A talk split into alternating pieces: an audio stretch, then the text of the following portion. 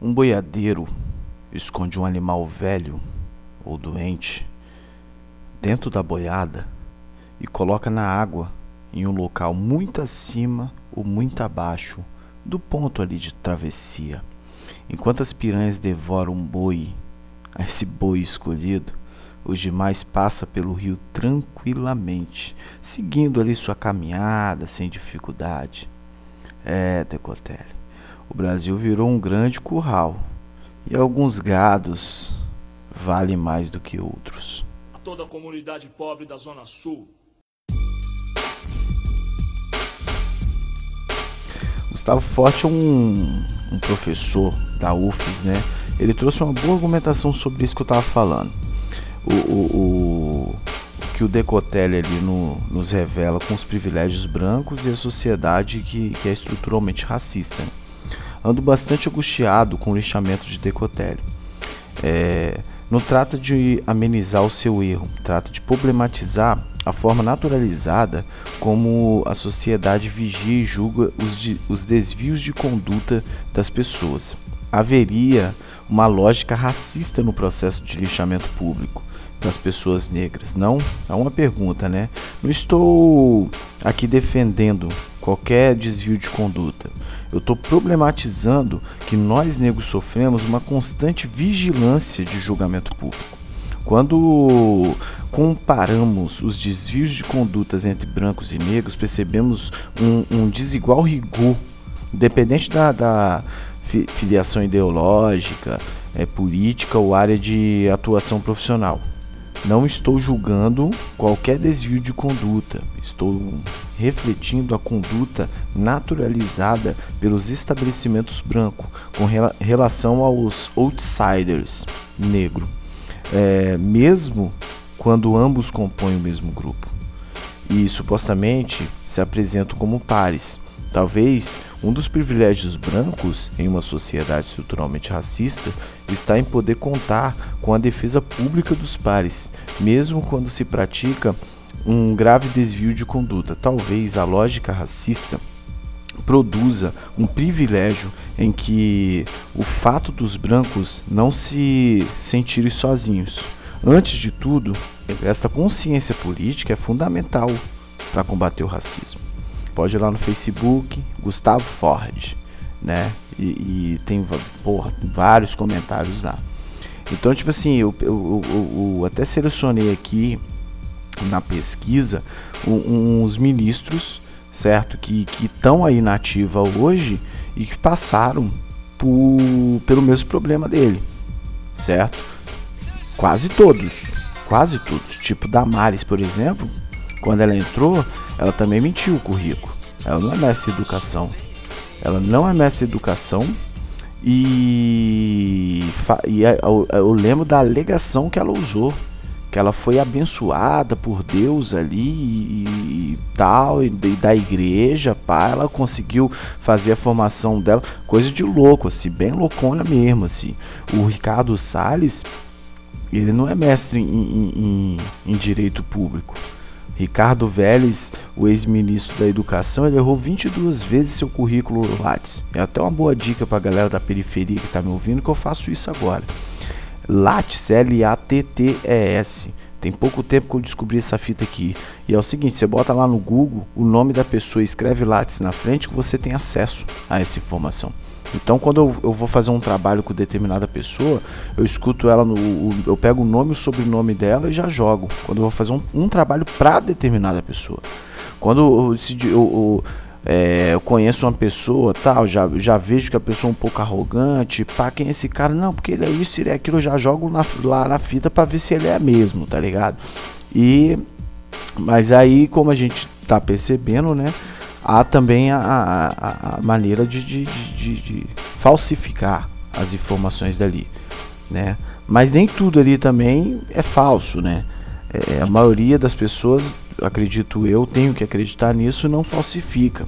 Mas a discussão aqui nem é essa, tá ligado? Tipo, esse, esse ministro que saiu, com, eu tenho muita dificuldade de falar o nome dele, que é o Abraham Weintraub, eu acho que é isso. É, é, eu tenho um sotaque meio mineiro quando eu, quando eu tento falar qualquer outra língua. ele também tem um, tem um currículo ali, porra, muito duvidoso.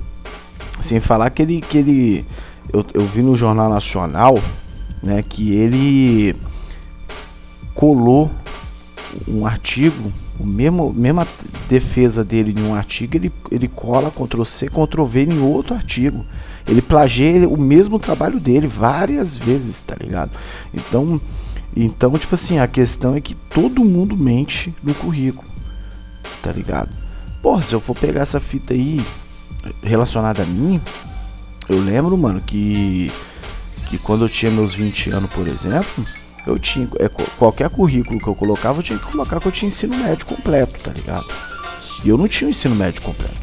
Porra, eu parei de estudar várias vezes, mano, várias vezes pra não conseguir associar ser pai, ter vários trabalhos, ter vários trabalhos e e, cons e, e conseguir terminar o ensino médio.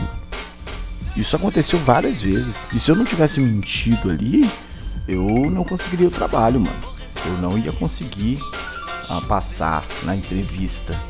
Depois disso, mano, eu lembro quando eu entrei na faculdade, por exemplo, comunicação social com habilitação em publicidade e propaganda, eu. Eu, por várias vezes, eu coloquei lá, mano. Tá ligado? Comunicação social, botei no meu currículo lá, não botava trancado, não botava nada, mano. É claro que eu fazia um currículo específico para determinada coisa. Mas Botafé, tipo assim, o fato de eu ter um curso superior ali em, andamento, isso me ajudava, mano. Me ajudava. E, e, e, tinha mão que eu não tava mais no curso. Não tava mais lá no curso, tá ligado? E, e pô, todo mundo mente o seu currículo no momento da vida. Não por ser mau caráter, tá ligado? mas por, por necessidade. Eu tô, é, eu, eu tô defendendo aqui o tão grande foi o julgamento desse cara, tá ligado? Desse cara.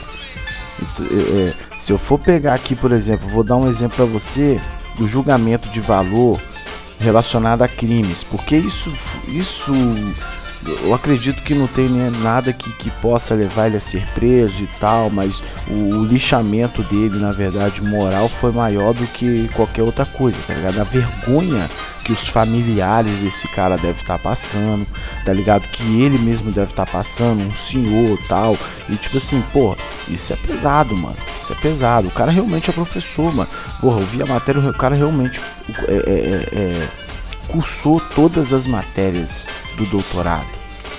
E ele, ele reprovou na banca, mano. Ele reprovou na banca. Então, tipo assim, porra, o, o, ao peso que tem, ao peso que tem esse papel, mano. Ao peso que tem um diploma, tá ligado? Por isso que eu boto o meu na reta, mano. Hoje, sinceramente, eu nem coloco. Eu tô no segundo, segundo período de, forma, de, de, de pedagogia, eu nem coloco.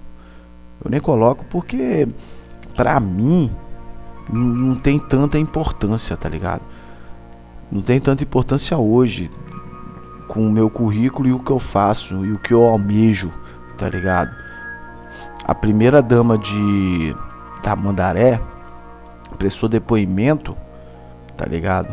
Falando lá sobre o lance do elevador, porque agora ela alega que ela não apertou aquele botãozinho lá de cima pro menino subir. O vídeo mostra que ela apertou, o botãozinho acende. Ela tá mentindo. Todo mundo tá vendo que ela tá mentindo, mano. Só que é o seguinte, a delegacia ela abriu, era 5h50 da manhã. 5h50 da manhã a mulher chegou. Duas horas antes do, do horário que a delegacia deveria abrir. Você tá ligado? Não teve nenhum tipo de coletivo de imprensa, nenhum jornal sabia que ela tava lá. O jornal, o jornal até hoje só tem imagem dela do dela apertando o botão do elevador, porque a imagem vazou. Você tá ligado?